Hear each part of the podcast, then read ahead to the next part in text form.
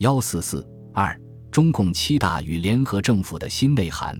为了实现建立民主联合政府的政治目标，中国共产党制定了正确的政治路线，那就是放手发动群众，壮大人民力量，在我党的领导下打败日本侵略者，解放全国人民，建立一个新民主主义的中国。毛泽东在报告中总结了中国共产党二十四年的奋斗历史及其主要经验，强调没有中国共产党的努力，没有中国共产党人做中国人民的中流砥柱，中国的独立和解放是不可能的，中国的工业化和农业近代化也是不可能的。报告详尽规定了中国共产党在国民党统治区、沦陷区和解放区的不同任务。号召全党和全国人民迅速行动起来，为夺取抗日战争的胜利和民主政治在中国的实现而努力奋斗。中共七大还决定以大会的名义向各解放区人民提议，尽可能的在延安召开中国解放区人民代表会议，以便讨论统一各解放区的行动，加强各解放区的抗日工作，援助国民党统治区人民的抗日民主运动。援助沦陷区人民的地下军运动，促进全国人民的团结和联合政府的成立，这标志着中国共产党已向着建立以中国共产党为领导中心的联合政府迈开了重要的一步。根据会议制定的总路线和总任务，会议还规定了若干具体路线和政策。朱德所做的《论解放区战场的军事报告》。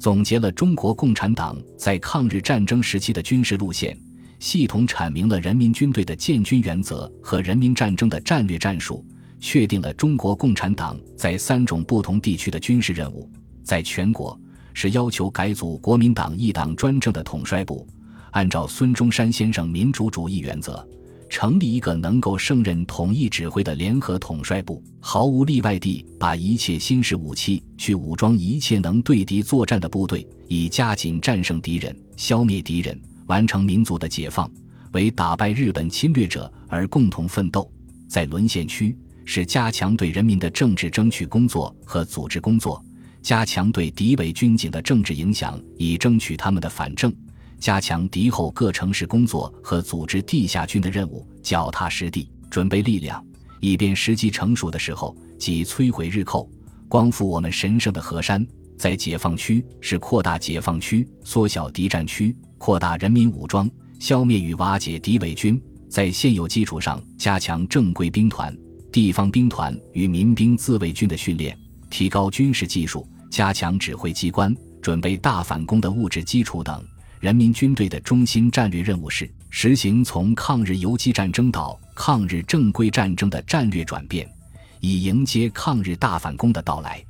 周恩来所做的《论统一战线》的发言，彭德怀所做的关于华北八年抗日游击战争的成绩和经验的发言，陈毅所做的新四军和华中工作的经验的发言，陈云所做的要真理不要面子的发言，彭真所做的。在敌占区城市工作问题的发言，张闻天所做的对小资产阶级思想作风特点的认识的发言，李富春所做的如何争取胜利的发言，林彪所做的关于群众观点和发动群众问题的发言，刘兰涛所做的关于党在东北工作问题的发言，马凤武所做的关于组织和领导回民斗争问题的发言，张鼎丞所做的关于整风问题的发言，傅中所做的。关于团结问题的发言，叶剑英所做的关于国际形势问题的发言等，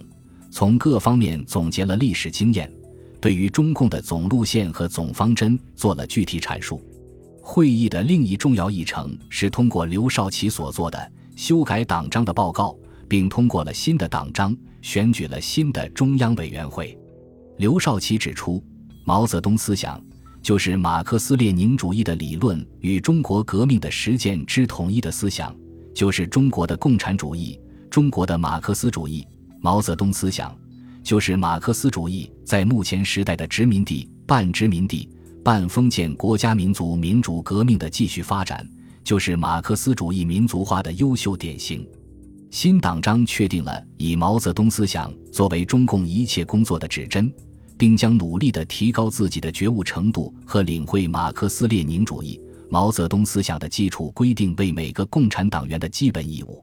七大产生了以毛泽东为首的中央委员会，其中中央委员四十四人，候补中央委员三十三人。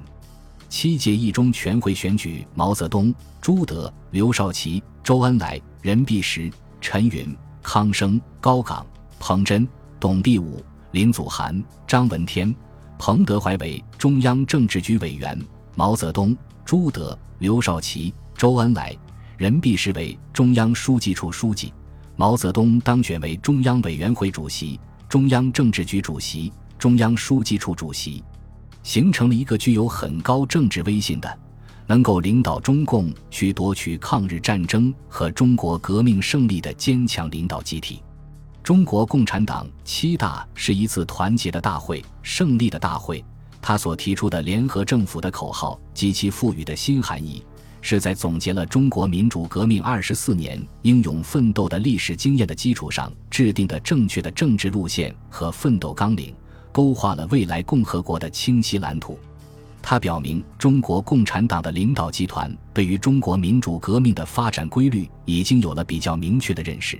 从而使中共在马列主义、毛泽东思想的基础上达到了空前的团结，不仅为夺取抗日战争的最后胜利奠定了基础，而且也为夺取中国革命在全国的胜利指明了方向。